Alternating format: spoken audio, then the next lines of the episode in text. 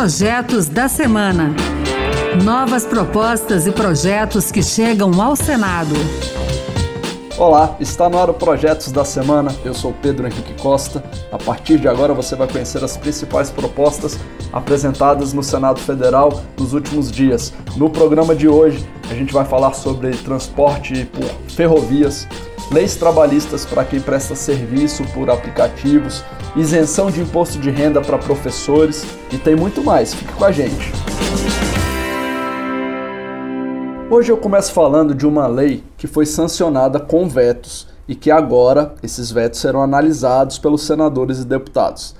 Trata-se da revogação da Lei de Segurança Nacional, que estabelece uma série de tipos penais em defesa do Estado Democrático de Direito. Mas entre os artigos vetados está o que punia com até cinco anos de reclusão quem cometesse o crime de comunicação enganosa em massa, ou seja, divulgação de notícias falsas.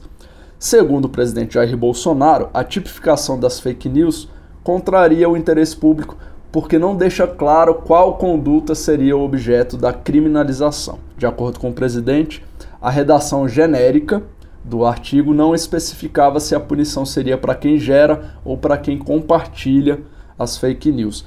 Para Bolsonaro, que é investigado pelo Supremo Tribunal Federal no inquérito das fake news, o dispositivo poderia afastar o eleitor do debate político, inibir o debate das ideias e limitar a concorrência de opiniões.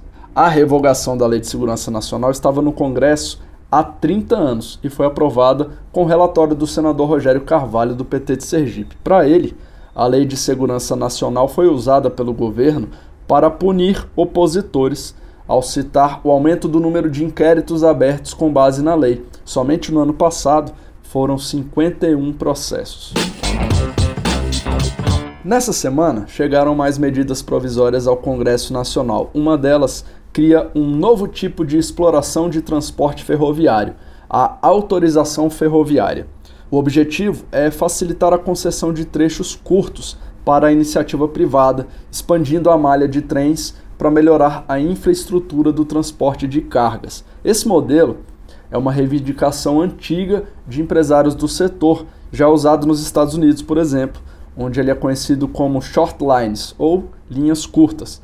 E esse modelo permitiu lá nos Estados Unidos a revitalização de trechos desativados. O texto da MP é muito semelhante ao texto de um projeto que já está em discussão no Senado, chamado Marco Regulatório das Ferrovias. O presidente do Senado, Rodrigo Pacheco, diz que vai avaliar se cabe uma medida provisória neste caso, já que os senadores já analisam uma proposta idêntica. Não, não há uma disputa entre Senado e Câmara, ambas as casas querem um bom texto para esse tema que é o das ferrovias.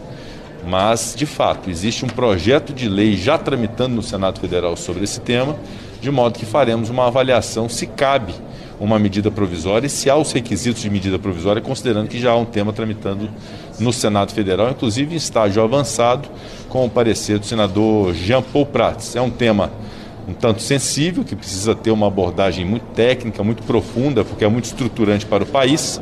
Nós vamos fazer essa avaliação com serenidade, respeitando as instituições envolvidas.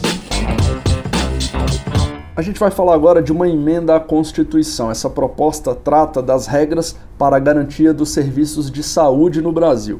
Assinada pelo senador Eduardo Braga, do MDB do Amazonas, e apoiada por vários outros parlamentares, a PEC obriga que as ações e as políticas públicas de saúde sejam programadas e executadas segundo as melhores evidências científicas disponíveis.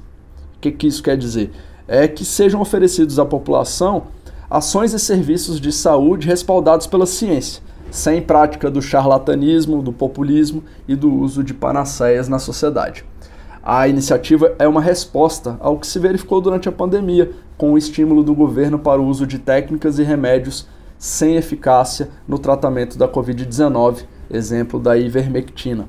O texto dessa PEC ainda reforça que o atendimento de saúde deve ser universal e gratuito para toda a população. Outro assunto que foi destaque no Senado nessa semana foi o orçamento de 2022, que já foi entregue pelo governo ao Congresso Nacional. O projeto prevê um déficit de 49,6 bilhões e um salário mínimo de 1.169 no próximo ano, um aumento aí de 69 reais.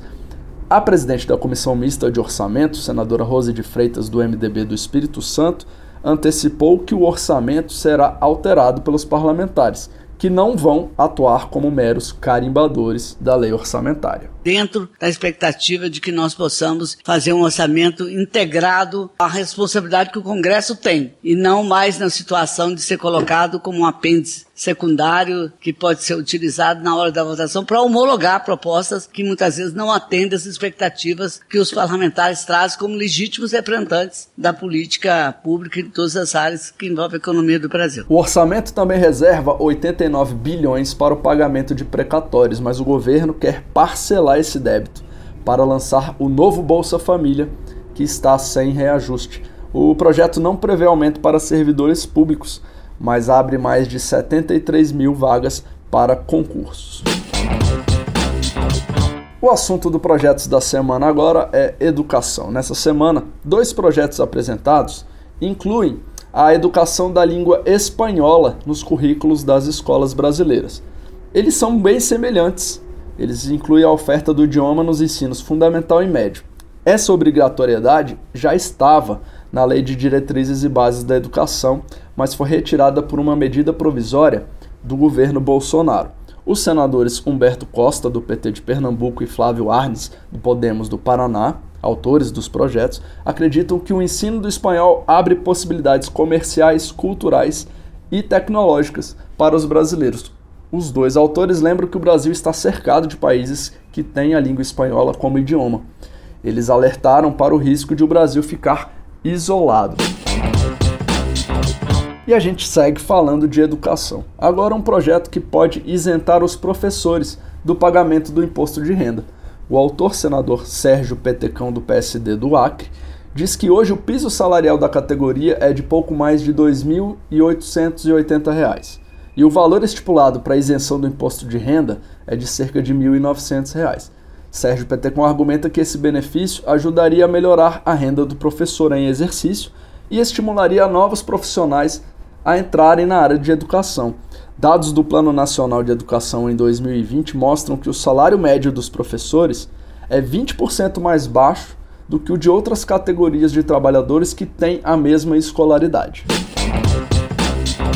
Mais um projeto que busca garantir direitos trabalhistas para os entregadores e motoristas de empresas de serviços por aplicativo, tanto de transporte, como Uber e 99, como de entrega, como iFood e o Rappi.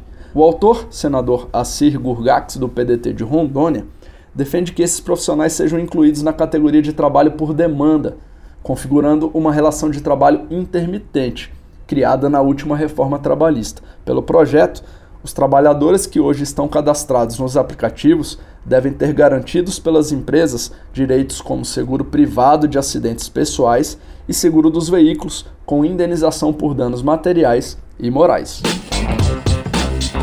E para fechar o nosso programa de hoje, eu vou falar de um projeto que combate a violência contra a mulher. O Brasil tem avançado bastante na legislação em relação à defesa dos direitos femininos.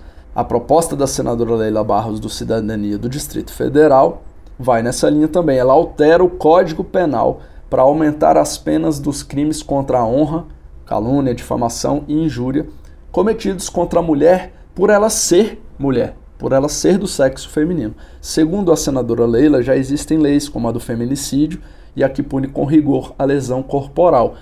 Mas ela avalia que é preciso agir antes que a violência física aconteça. E aí é preciso combater outros tipos de violência, como a virtual, que é bastante comum nos dias de hoje. Daí a senadora ter apresentado esse projeto de lei. É isso aí, o Projetos da Semana fica por aqui. Você pode participar das leis do país. Acesse o E-Cidadania no site do Senado, leia as propostas, vote nas propostas e você pode até apresentar uma ideia se tiver apoio na internet, pode se tornar um projeto de lei. Olha que interessante. Acompanhe o Projetos da Semana na Rádio Senado. É toda sexta-feira, às duas da tarde, com reapresentação no sábado, às oito da manhã. Muito obrigado pela sua companhia. Eu sou Pedro Henrique Costa e até o próximo Projetos da Semana. Projetos da Semana. Novas propostas e projetos que chegam ao Senado.